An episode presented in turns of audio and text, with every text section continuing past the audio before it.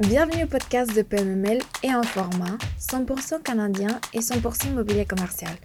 Voici nos hôtes Laurent Paquin et Florian Leterrier, courtiers immobiliers commerciaux chez PMML. Lors du Real Estate Strategy and Leasing Conference le 20 septembre dernier, ils ont eu la chance de passer en entrevue plusieurs gens reconnus du milieu. Bonne écoute! Donc, euh, bonjour à tous, bienvenue au podcast du Informa Connect. Euh, on est aujourd'hui euh, chanceux d'avoir le privilège d'accueillir Léa Couture-Thériault. Bonjour Léa. Bonjour. Ça va bien aujourd'hui? Ça va très bien. Comment ça pourrait aller mal avec vous? Ah, t'es fine. Super bonne conférence que tu nous as donnée tantôt. Léa est avocate au bureau de Galling WLG à Montréal, euh, où elle œuvre au sein d'un groupe de litige commercial. On va, euh, on va parler, là, te, te- te parler des sujets super importants tantôt. On, a, on voit sur le marché présentement, dans les beaux commerciaux, des nouvelles clauses auxquelles on n'avait jamais vues. Ces nouvelles clauses-là nous amènent à avoir à faire des ajustements constamment. Fait que c'est le, c'est le sujet qu'on va parler aujourd'hui. Je suis en compagnie de mon collègue Florian Leterrier, qui est vice-président chez PMML, ainsi que moi-même, Laurent Paquin, vice-président aussi chez PML. Donc, euh, bienvenue à tous. Florian, je te laisse débuter. Merci, bonjour.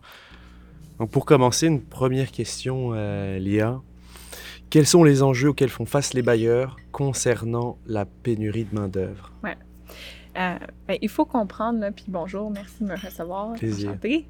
Euh, il faut comprendre que, à l'heure actuelle, dans le mode, le monde post-pandémique, il y a beaucoup de risques que les bailleurs doivent gérer dans le marché. Il y a des et ces risques-là n'étaient pas du tout présents comme avant et ils doivent s'adapter, s'ajuster. Puis c'est difficile de trouver exactement les bons outils juridiques. Parmi ces risques-là, effectivement, il y a la question de la pénurie de main-d'œuvre. Un bailleur d'un centre commercial doit garder son commerce ouvert. Il ne peut pas simplement décider de payer son loyer, mais de ne pas opérer. Pourquoi? Parce que le centre commercial offre une diversité de produits et cette diversité de produits-là est essentielle à avoir la synergie qui fait que les gens vont venir magasiner là. Ils peuvent acheter des souliers, ils peuvent acheter des produits de sport, il y a de la nourriture, il y a des restaurants, il y a même un cinéma. C'est essentiel pour la synergie. Et si un locataire, même s'il paye son loyer, ferme ses portes, les locataires voisins ne vont peut-être pas vouloir renouveler leur bail parce que c'est un local vacant à côté. Et un autre locataire qui, lui, commence à trouver ça difficile d'opérer, peut lui dire, ben là, c'est pire, maintenant lui est parti, j'abandonne les lieux. Donc, l'abandon des lieux par un locataire peut créer un effet d'entraînement Mhm. qui, pour un bailleur, la jurisprudence reconnaît que ça lui cause un préjudice irréparable. On ne peut pas calculer le dommage de l'effet d'entraînement que ça a, de la difficulté d'attirer des locataires de qualité, là, même si on est des courtiers excellents. Mhm. donc, euh, donc euh, C'est vrai, c'est l'effet boule de neige. c'est un effet boule de neige. Et puis avec la pénurie de main-d'œuvre, le problème qu'on vit, c'est que les locataires ont de plus en plus de difficultés à respecter les heures d'ouverture qui sont convenues au bail, à être ouverts à temps plein, Mhm. voire même veulent fermer leurs portes parce que Pas de staff. pas de staff. Ouais. Puis là, la question, c'est est-ce que c'est vraiment pas de staff ou c'est il faut payer plus cher le staff? Mhm. Mm. Donc, les bailleurs euh, sont pris avec cette réalité-là. Euh, et puis, ben, tu sais, ce qui nous amène à la prochaine question, qui est, ben, est-ce que c'est vraiment une force majeure que de dire Ouais. il y a une pénurie de main... Est-ce que la pénurie de main-d'œuvre, ça excuse vraiment le locataire de, de, de son obligation d'opération continue? Ok. Attendez, attendez. Rou- roulement de tambour. Roulement de tambour. Est-ce que c'est une force majeure? Oui, exact. À mon avis, non. Il n'y a pas de décision qui est sortie depuis la pandémie, depuis le, le- la- la- dans le contexte actuel sur la pénurie de main-d'œuvre. Mais il faut comprendre qu'une force majeure, ça, ça doit être un événement imprévisible, impossible à prévoir au moment de la conclusion du contrat, qui rend une obligation absolument impossible à exécuter. Une, ob- un- un- une obligation qui est plus onéreuse à exécuter n'est pas impossible. Ouais. Donc, si je conclue un bail maintenant, eh bien, je le sais le marché dans lequel on est en ce moment. Je Mm. le sais que c'est difficile de trouver du personnel. Donc, je vais pas pouvoir dire, ben, c'est une force majeure, je suis excusée de ne pas Mm. opérer de manière continue, de un. De deux, si je paye des employés de marché de détail 5 de plus de l'heure, ben, je vais en trouver. C'est pas une impossibilité absolue, c'est une question d'argent. Mhm. Donc, euh, donc tu sais, c'est- c'est. Mais c'est difficile, mais moi, ce à quoi je veux sensibiliser les parties quand ils négocient un bail, c'est de dire, ben, faites le calcul. Faites le calcul de si vous êtes capable d'opérer selon ce que vous avez négocié. Tenez en compte qu'il va falloir payer plus cher vos employés. Puis là, à ce moment-là, ben, il y a l'inflation. Il y a l'inflation de l'alimentation quand on opère un, un, un restaurant. Mhm. Tu sais, il y a, y a les, le coût de l'essence, Le si on a besoin de- du transport. Les coûts de tout augmentent. Ouais. Fait que ça devient la rentabilité en tant que telle. Tu sais, ça devient la rentabilité du commerce qui est difficile. Mais alors, à ce moment-là, c'est pas les, les employés qui prennent de bord, c'est le loyer qui prend le bord. On peut pas pointer seulement que la difficulté de recruter de la main-d'œuvre comme étant responsable du fait que les coûts en général augmentent. Fait que dans le fond, tu le fais faire des prévisionnels quasiment. Tu sais, pour qu'ils Mais puissent je vais pas leur le demander- risque. je leur demande, si on négocie un bail, on va pas demander un prévisionnel en tant que tel, mais c'est juste, moi, mon message, c'est un peu de sensibiliser le locataire que, tu sais, si tu contractes une obligation d'opération continue, sache que tu vas devoir la remplir même si ça te coûte plus cher. Ouais, ouais. C'est une obligation de résultat. Ça, c'est en rapport avec les heures d'ou- d'ouverture qui auront été convenues initialement au bail. Exact. Co- Comme je disais un peu plus tôt, c'est que l'o- l'obligation d'opération continue est souvent présente dans un centre commercial parce Mhm. que, comme on sait, on peut pas avoir un local vacant. Ouais. ça cause un préjudice irréparable au bailleur. Donc, donc les, systématiquement, les, les locataires doivent avoir euh, une, ont une clause qui les force à opérer euh, pour préserver cette synergie du centre commercial-là. Ces clauses-là sont de plus en plus difficiles à respecter par les locataires. Mhm. Quant aux heures ouvrables, mais parfois à l'ouverture, à rester ouvert au complet. Est-ce que pendant la durée du bail, il y aurait une possibilité, ou même au moment de la négociation du bail commercial, il y aurait une possibilité de faire modifier cette- cet horaire-là? On, on l'a vu peut-être pour certaines euh, euh, succursales, euh, Mhm.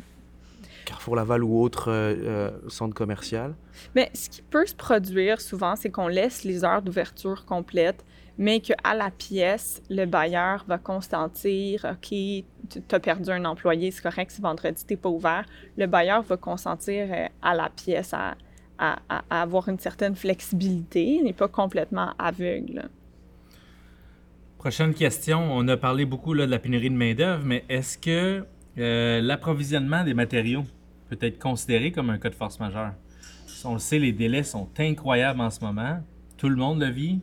Puis c'est le même principe, tu sais, quand euh, même euh, la main-d'œuvre, tu sais, architecte, la ville, les délais de réponse de la ville sont incroyables en ce moment. Partout, est-ce que les, matériaux aussi, ça peut être considéré comme un cas de force majeure? C'est certain, c'est du cas par cas, il faut évaluer l'imprévisibilité puis l'impossibilité, comme j'ai dit tantôt, mais pour ce qui est des matériaux, sauf si on avait une commande en particulier, il n'y en a pas d'autres sur le marché, on ne pouvait pas prévoir, ça pourrait l'être, mais règle générale, c'est encore une fois, c'est pas une force majeure. Dans le marché actuel, on le connaît, le marché actuel. C'est un marché difficile pour l'approvisionnement des matériaux. Euh, donc, donc, on ne considérerait pas que c'est imprévisible. Euh, donc, et puis, c'est intéressant parce que les gens négocient des clauses de force majeure où ils énumèrent une série d'événements qui peuvent arriver pour lesquels ils vont être excusés de ne pas pouvoir accomplir leurs obligations. OK. Il, Fait que là, il on- les éléments tout de suite. Là. Oui, tu sais, il y a des clauses de force majeure, on fait l'énumération. S'il Ouais. arrive une grève, s'il arrive ci, s'il Ouais. arrive ça, on est relevé de nos obligations. Donc, est-ce que ça serait suffisant que d'ajouter dans l'énumération la mention euh, impossibilité d'obtenir des matériaux ou euh, difficulté même à obtenir des matériaux? Mhm. C'est arrivé dans la décision Atlantic Papers en 1975. Là, ça s'est rendu jusqu'en Cour suprême. La Cour a dit oui, mais attendez, là. la non-disponibilité dans le marché, elle fait partie d'une énumération d'une série de facteurs complètement imprévisibles. Donc moi, j'interprète cette liste-là comme que tout ce qui est énuméré est interprété par rapport à ce que les éléments ont en commun. Ce que les éléments ont en commun, c'est l'imprévisibilité, Mhm. donc la non-disponibilité dans le marché. Ben, je considère qu'il faut qu'elle soit imprévisible pour que la clause s'applique, puis que le contractant soit relevé de son obligation. Ouais. Donc, pas plus avancé. Il y a, il y a la Mhm. non-disponibilité dans le marché dans sa clause, sauf qu'on interprète ça restrictivement. On interprète comme quelque chose qui est imprévisible. Puis la Cour a dit, regarde, il a mal fait son plan. Mhm. Il a mal fait son plan et clairement, il pouvait raisonnablement savoir qu'il ne pourrait pas en avoir sur le marché. Tant pis pour lui qui vive avec. Ce qu'on peut faire pas souffrir d'une interprétation restrictive comme ça, c'est un peu, un peu technique comme sujet, mais j'essaie de, oh, pardon, j'essaie de vous vulgariser. Euh, c'est un peu technique comme sujet, j'essaie de vous vulgariser, mais donc, moi, ce que je recommanderais, c'est de, de, de ne pas... Les risques qui sont plus prévisibles, qu'on sait qu'ils peuvent arriver, qu'on les mette pas dans une énumération d'événements de force majeure qui sont complètement impossibles, qu'on les mette dans une clause où on parle exécution et délai des travaux, fixturing period. La fixturing period va être prolongée de X délai si euh, la commande de matériaux est annulée ou rendue plus difficile. Que tu l'exclus des causes majeures. Je le mets pas dans la clause de force majeure parce que sinon, elle va Ouais. être interprétée restrictivement. Je la mets dans une clause où on fait juste la planification de l'échéancier des travaux. Ouais, puis on- comme ça, on ne souffrirait pas de cette jurisprudence comme, Exact. qui interprète restrictivement.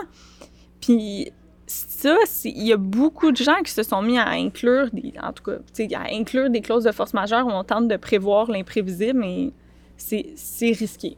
OK. OK. Je, ben, je pense qu'on a fait le tour pour les, les recommandations. Donc, quel changement apporte le télétravail dans la négociation des baux commerciaux? Écoutez, le télétravail, c'est certain que ça fait réfléchir beaucoup de bailleurs qui sont dans Mhm. l'industrie des bureaux.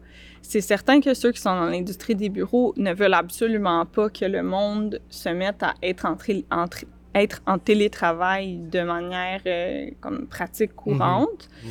Euh, en ce moment, la tendance est un peu wait and see. Personne veut prendre de décision à long terme.